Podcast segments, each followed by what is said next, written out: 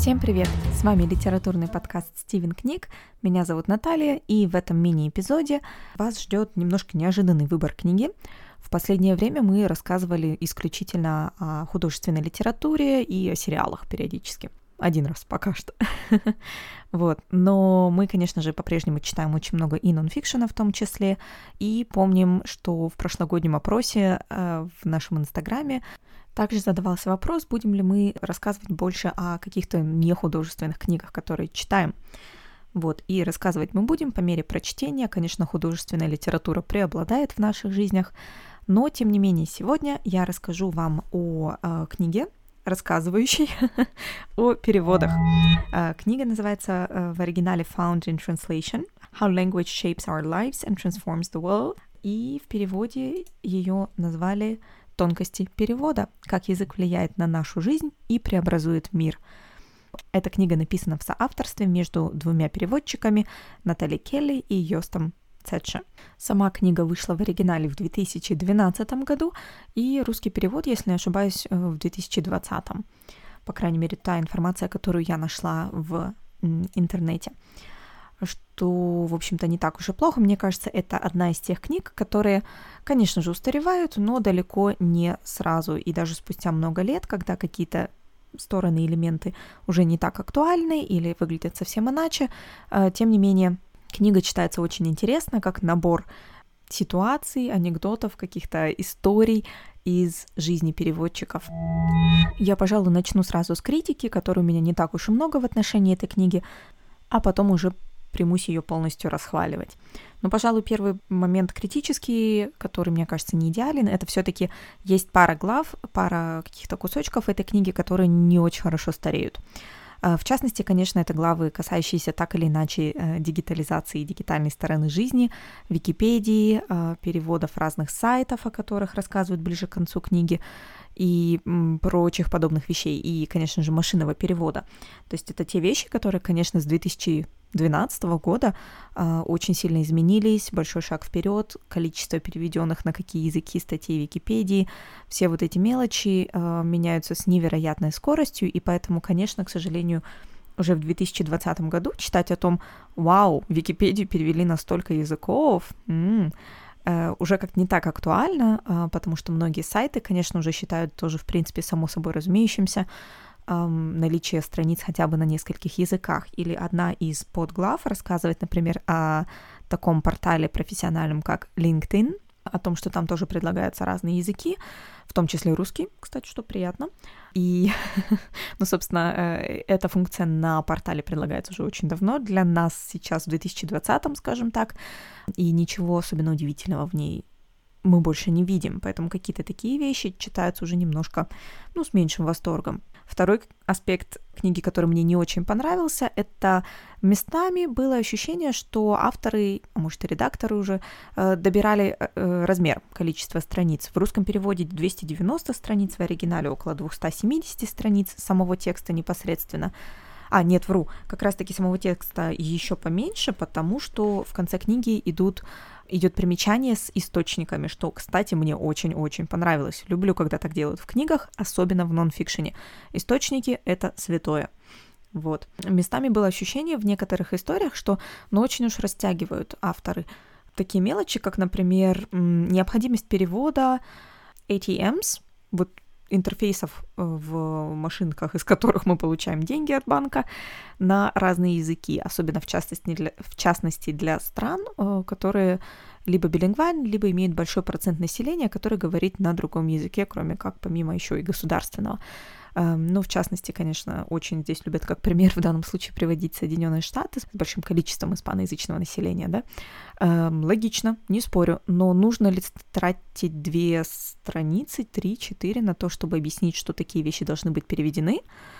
Хм, не знаю. И, к сожалению, такие моменты встречаются довольно часто, когда очевидные, ну, по крайней мере, на мой взгляд, сейчас вещи читаются, ну, очень как-то, ну да, было ощущение повторения вот этой фразы, что это очень-очень-очень-очень важно переводить на разные языки, потому что это что-то, чем мы постоянно пользуемся, это сайты, это банки, это документы, это ATM, это все что угодно, эм, и надо, чтобы мы понимали, что здесь происходит.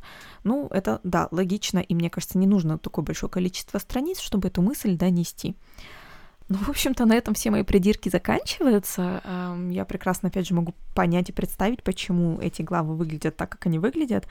Э, скорее всего, действительно добирался какой-то объем, размер самой книги. Эм, и снова вернусь к вопросу о главах, э, который уже, в принципе, я считаю, наоборот, э, привлекательным в, этих, в этой книге. Очень короткие главы. По 2, 3, четыре страницы на объяснение самой какой-то ситуации, которая описывается, и причем здесь переводчики, как они помогли или не помогли, привели к ошибке или наоборот к решению какой-то проблемы, и этого вполне достаточно. За счет того, что короткие динамичные главы, книга читается очень быстро, эм, вам не нужно, знаете, прям выделять час времени, чтобы сесть и прочитать ее.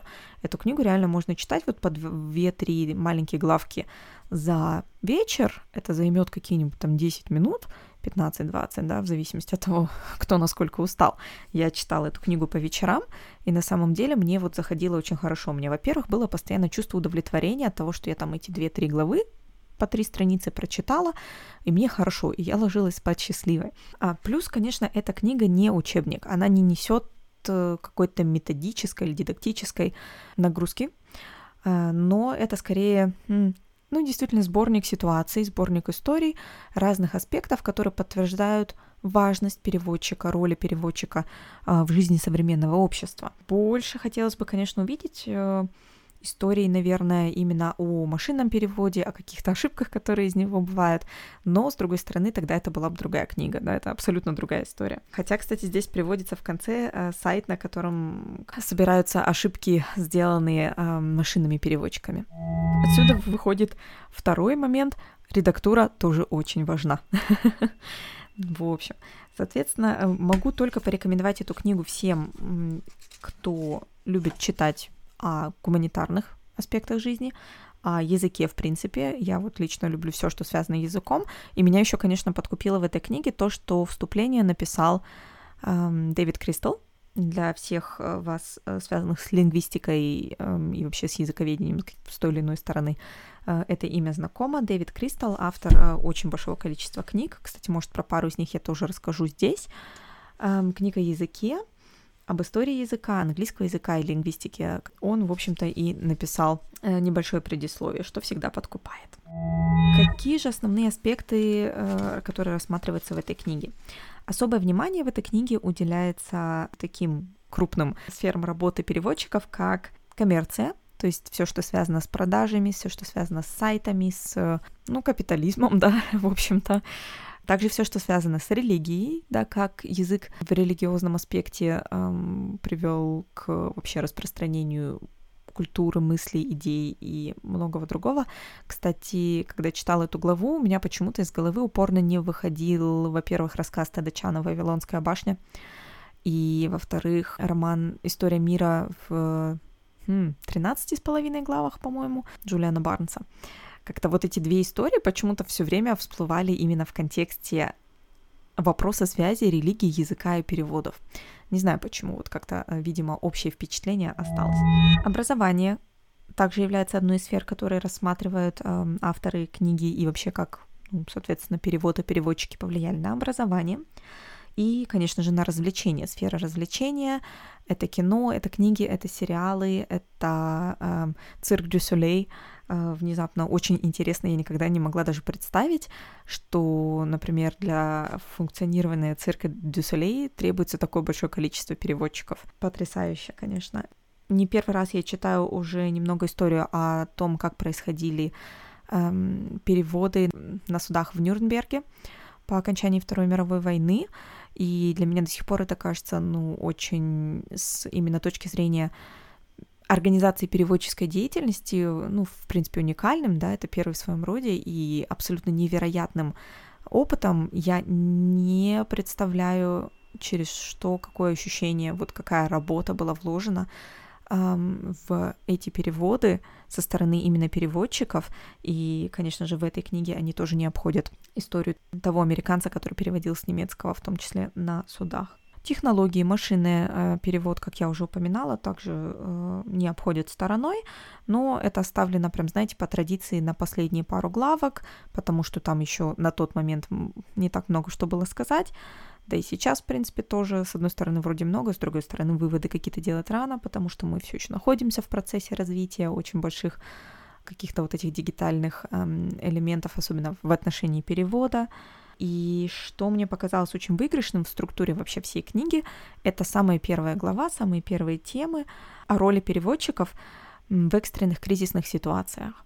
А, в ситуациях, когда где-то происходит землетрясение или когда человек звонит в 911 или в полицию и пытается объяснить, что происходит, а на том конце внезапно нет человека, который тебя понимает, который говорит на твоем языке, который может или не может среагировать, какие ошибки и проблемы могут возникать при неправильных переводах в медицинской сфере, что меня особенно немножко напугало, потому что я периодически имею отношение к переводам в медицинской сфере, и, в принципе, каждый раз очень ответственно переживаю по, по этому поводу, но теперь буду переживать еще больше. Отлично.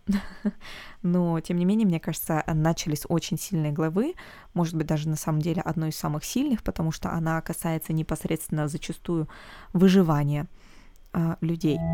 В общем, вот такие вот у меня впечатления от книги «Тонкости перевода».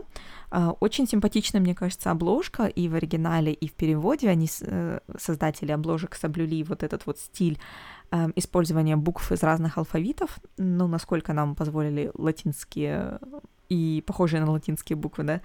Эм, могу только порекомендовать эту книгу всем, кто хочет узнать побольше именно каких-то ситуативных историй, каких-то имен своего рода. Я не знаю, не сказать, что это прям сплетни из жизни, но такой вот дайджест э, случившихся когда-то с переводчиками историй ситуаций. Хороших и не очень хороших.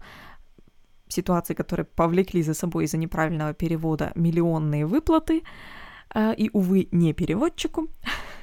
И, кстати, конечно же, подкупил тот кусочек эм, текста, который здесь говорит о том, что в то время как переводчики, находящиеся именно в сфере технического перевода, в очень удачных местах э, переводящие какие-то коммерческие тексты, они имеют шанс получать ну, неплохие деньги за это, а вот именно перевод литературный, перевод, который занимает очень-очень много времени, потому что владение двумя языками на том уровне, который требуется для хорошего перевода, это, ну, во-первых, это десятилетиями учиться до такого, ну, или родиться билингвом, да, но это тоже не гарантирует тебе э, достаточного навыка, и нам, как читателям, да, соответственно, э, эта работа еще более сложная и напряжная, э, а оплачивается очень-очень мало, и даже в 2012 году уже все выглядело очень грустно, а в 2020 в плане э, поддержки финансовой оплаты работы именно переводчиков художественных текстов э, выглядит еще грустнее. Как-то заканчиваю я теперь на такой немножко грустной ноте.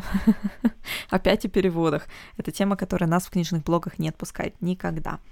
Но, а, опять же, вернемся к трудностям перевода. Отличная книга, могу порекомендовать. Я знаю, что некоторые из вас уже ее заказали, как, например, Юлия Catch Me Doing That. Я желаю приятного прочитывания.